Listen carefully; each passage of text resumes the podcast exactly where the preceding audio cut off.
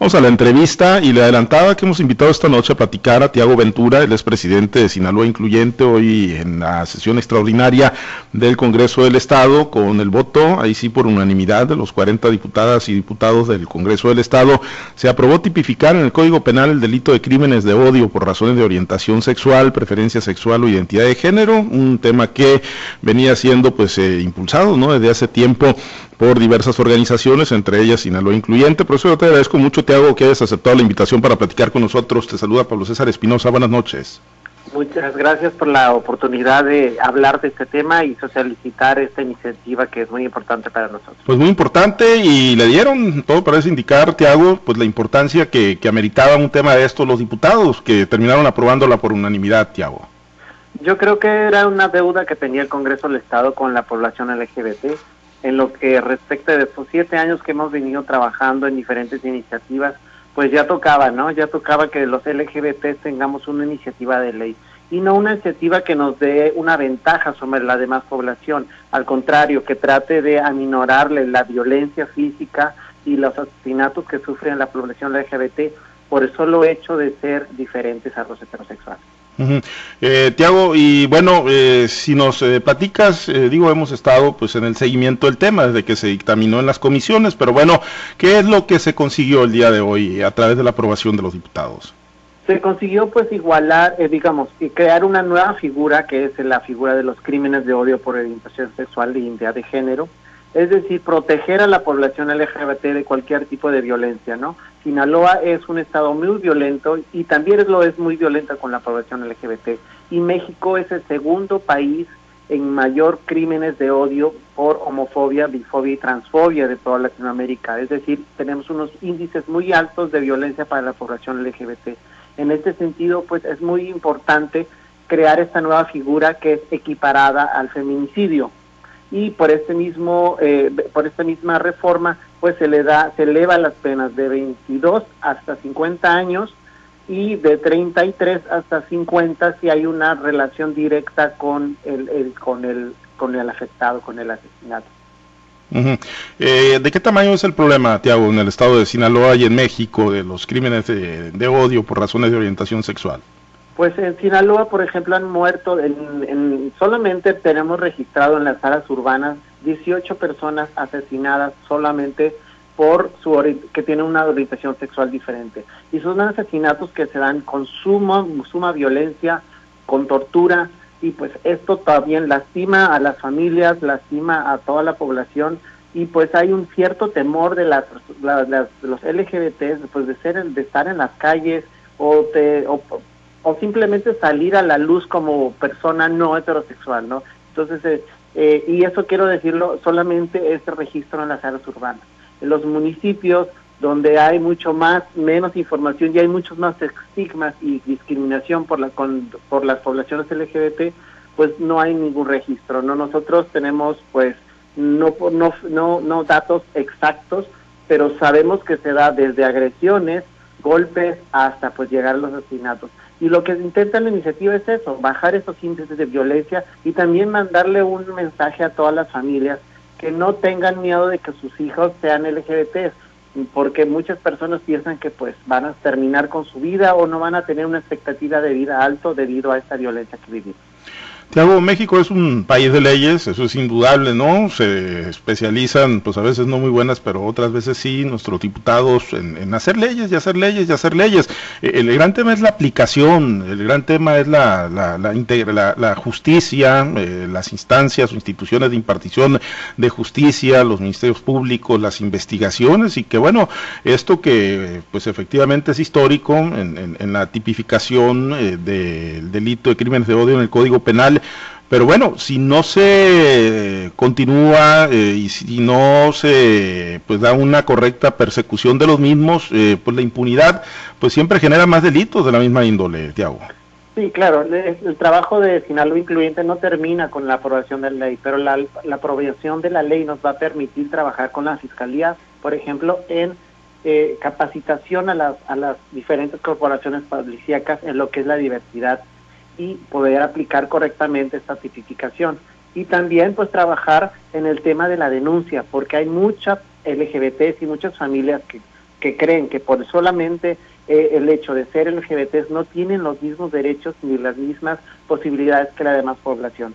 Tenemos sin duda mucho que trabajar, pero a partir de tener esta iniciativa de ley aprobada, ya tenemos un rumbo que nos marca que pues Sinaloa está cambiando y estamos cambiando de mentalidad y de perspectiva hacia el trato de otras preferencias sexuales, ¿no? Y, pues poder permitir que las siguientes generaciones de personas no necesariamente heterosexuales pues tengan una, una oportunidad de vida diferente, puedan desarrollarse libremente sin estigmas ni discriminación.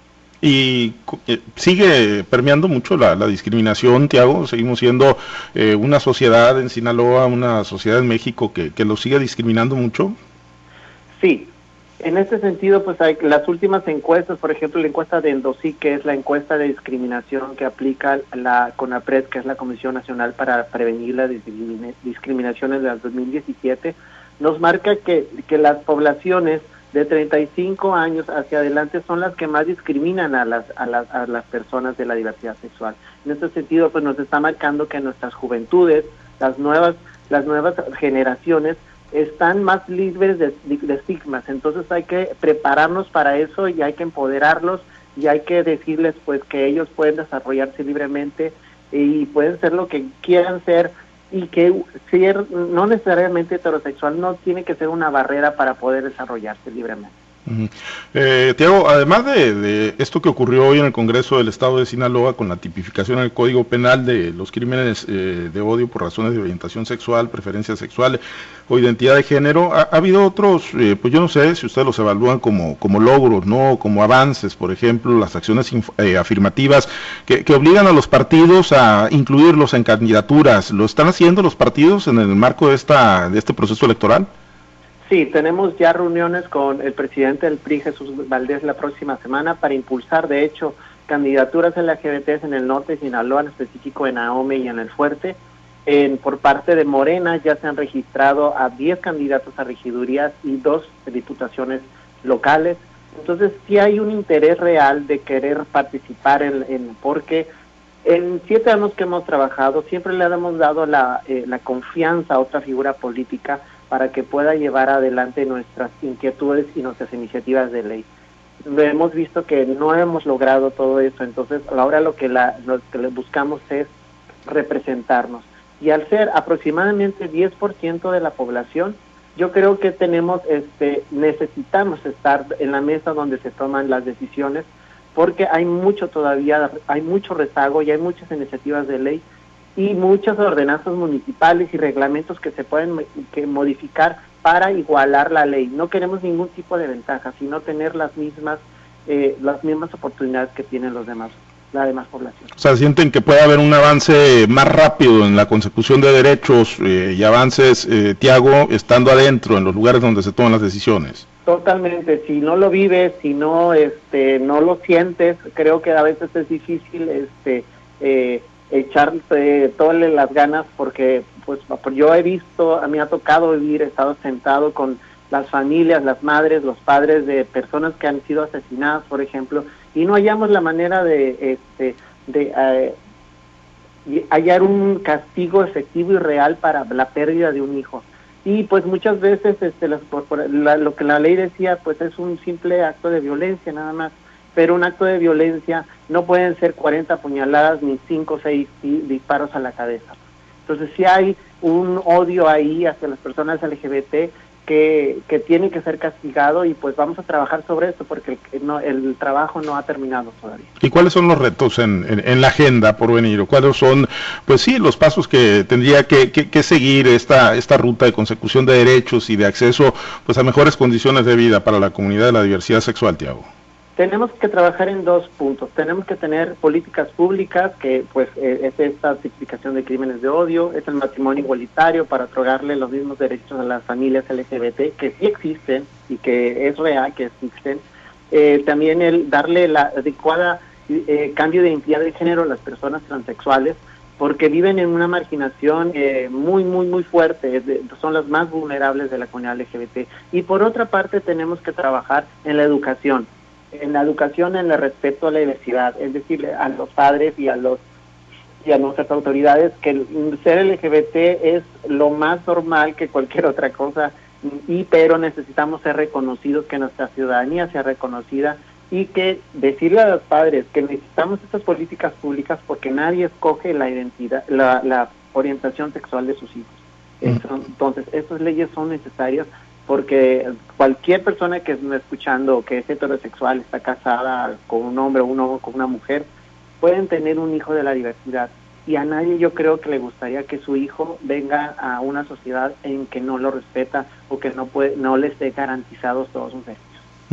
Así como hoy salió por, por unanimidad, ¿no? Este tema de la tipificación del Código Penal de los delitos de crímenes de odio, Tiago, pues ya hace algunos meses, pues no, no salió lo de matrimonios igualitarios, ¿no? Incluso, bueno, pues con una división fuerte en la fracción mayoritaria, eh, pues ¿dónde, coloca ese tema ya para la actual legislatura? Es, eh, queda pues ahí para, para una mejor ocasión, para después del, del proceso electoral y la integración de, de una nueva legislatura en Sinaloa? Lo que yo creo que no hemos entendido en Sinaloa que este tema ya no está a discusión. Desde el 2015 la Suprema Corte de la Justicia de la Nación, el tribunal más alto del país, ya fijó su postura. El matrimonio igualitario tiene que ser reconocido en todos los estados y en consecuencia tendría que ser homologado a la, a la, al código familiar aquí en Sinaloa. Pero lo que estamos entendiendo con estos nuevos legisladores, que muchas veces llegaron sin, ninguna preparación, hay que así decirlo, y sin ninguna intención de utilizar todo el, el aparato y las asesorías que tiene el Congreso del Estado para entender este punto. Lo que necesitamos es, pues, eh, legisladores comprometidos con los derechos humanos y que entiendan que, el, que, que el Poder Judicial ya lo mandató y lo único que hay que hacer es homologarlo aquí. También por la parte judicial estamos a un amparo de que la Suprema Corte de Justicia de la Nación atraiga el caso y que les diga a todos los ciudadanos sinaloenses, ya no tengo la necesidad de seguir amparándolos para que ustedes tengan sus derechos y ordenarle directamente al Congreso del Estado que lo haga. Entonces estamos estamos en ese camino. Nosotros cuando el 18 de junio del 2018, 19, perdón, eh, supimos que no se había aprobado por dos votos, sabíamos que esto era irremediable y tarde o temprano, pues la pandemia tal vez nos retrasó porque los juzgados estuvieron cerrados, pero estamos a nada de lograrlo. Eh, pero bueno, eh, la, homologación eh, sí pasa por el Congreso del Estado, tendría que pasar por el Congreso, ¿verdad? Tendría que pasar, pero pues no, no entendemos eso, porque muchos legisladores dicen, en mi municipio yo he hecho una encuesta y dicen que no. No se trata de encuestas los derechos, los derechos se otorgan, los derechos se le reconocen a las poblaciones y eso es lo que no hemos entendido. Y también tenemos este estigma de la palabra, el matrimonio, ¿por qué no utilizan otra palabra? Por el simple hecho de que se viola el principio de igualdad de la Constitución, porque la Suprema Corte también lo ha dicho, no pueden haber dos figuras jurídicas con nombres diferentes, pero con el mismo fin, porque estás haciendo una segregación. Y yo, hombre gay, homosexual, pago absolutamente los mismos impuestos que otro hombre heterosexual, y por consecuencia debo tener los mismos derechos. Y luego eso de, de manera natural lleva pues a la otra discusión, Tiago, eh, que bueno, si se legalizan los eh, matrimonios entre personas del mismo sexo, eh, pues el tema de la adopción, Tiago. El tema de la adopción es un falso debate, porque el para adoptar un niño para empezar, no tienes que ser necesariamente heterosexual. No hay ningún formulario ni ninguna entrevista en la que te pregunten y que te y sea requisito ser heterosexual. Ni de hecho, de hecho, ni siquiera estar casado. Entonces, los, las, tampoco es de que se trata de que los todos los LGBT eh, una vez casados vamos a ir en fila al DIF este, por unos por un niño ni tampoco es que nos los van a otorgar, aquí tengan niños, tengan el otro niño, no, tampoco, hay un procedimiento, hay unos filtros muy rigurosos que hay que pasar para poder acceder a la adopción. Y es más, con la nueva ley de protección al menor, es el niño quien decide si finalmente va a ser adoptado o no. Entonces creo que estamos entendiendo y los grupos eh, de derecha han utilizado estos temas pues para confundir a la, a la población. Pero pues hay que ser muy inteligentes ahora, eh, informarnos bien, tenemos los medios para hacerlo, eh, tenemos este, las redes sociales, tenemos mucha información en Internet que, que podemos buscar y comparar para poder tomar una adecuada decisión, digo, tener una adecuada opinión respecto al tema. Eh, Tiago, bueno, eh, finalmente en el tema de los eh, partidos y de las candidaturas, entonces ya hay acercamientos con partidos políticos. Son muchos los partidos políticos que van a estar contendiendo, en todos van a tener representación, Tiago, o nada más por lo pronto ha habido acercamientos con quien me comentabas ahorita, Morena, el caso, bueno, a través de algunos registros y el caso del revolucionario institucional con Jesús Valdés. Estamos buscando que haya representación en el PRI pero representación real, digamos, con eh, eh, candidatos que abiertamente digan que son LGBTs, porque eh, que haya pues, diputados, este, presidentes municipales, hasta gobernadores de, LGBTs del closet, lo han habido y lo seguirán habiendo. Pero candidatos que digan, yo soy abiertamente LGBT y voy a apoyar esta agenda por el derecho para todos, son, van a, estamos pugnando que haya en el PRI.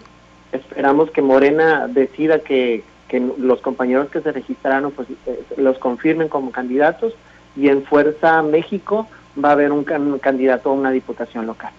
me, llama la atención. ¿Y qué, dicen las eh, acciones afirmativas eh, que sacó el Instituto Nacional Electoral en este tema, Tiago, de pues cómo, o sea, tiene que haber alguna expresión, algún reconocimiento público de quien va a ser postulado de que pertenece a esta comunidad, porque sí me llama la atención, ¿no? Que dices, bueno, que sean reales, que no sean de closet.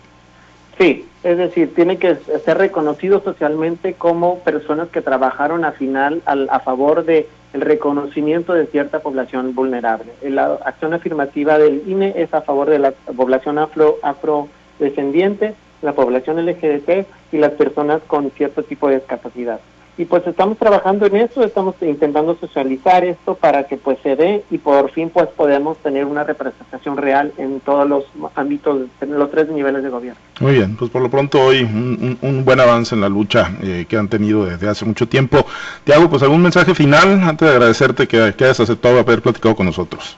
Pues yo solamente quisiera decirles que eh, la lucha de los derechos LGBT nos involucra a todos y como recordarles que nadie escoge la orientación sexual de sus hijos y pues hay que apoyar el movimiento porque todos tenemos a alguien cercano, alguien que queremos que es de la diversidad y pues queremos como todos, como, familiar, amigo y desearle lo mejor y que tenga todos los, los mismos derechos que todas las personas. Muy bien. Tiago, muchísimas gracias. Buenas noches.